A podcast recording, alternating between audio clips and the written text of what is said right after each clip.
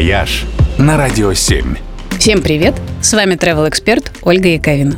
Начинается самое грустное время в году, когда осенняя позолота уже сошла, а снег еще не выпал, и в прогнозе погоды чаще всего дожди. В это время особенно хочется переместиться в какое-нибудь солнечное местечко. Но если вы сейчас подумали про Сочи или Кисловодск, то у меня для вас большой сюрприз.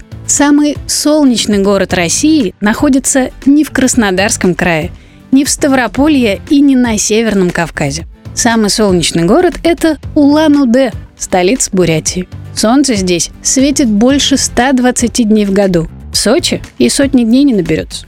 Так что, если вы как раз решаете, куда бы сгонять за витамином D, стоит подумать про Улан-Удэ.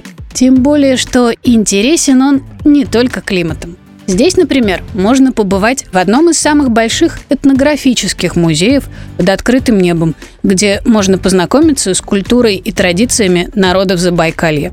Еще в Улан-Удэ можно увидеть самую большую в мире скульптуру в виде головы. Разумеется, это голова Ленина.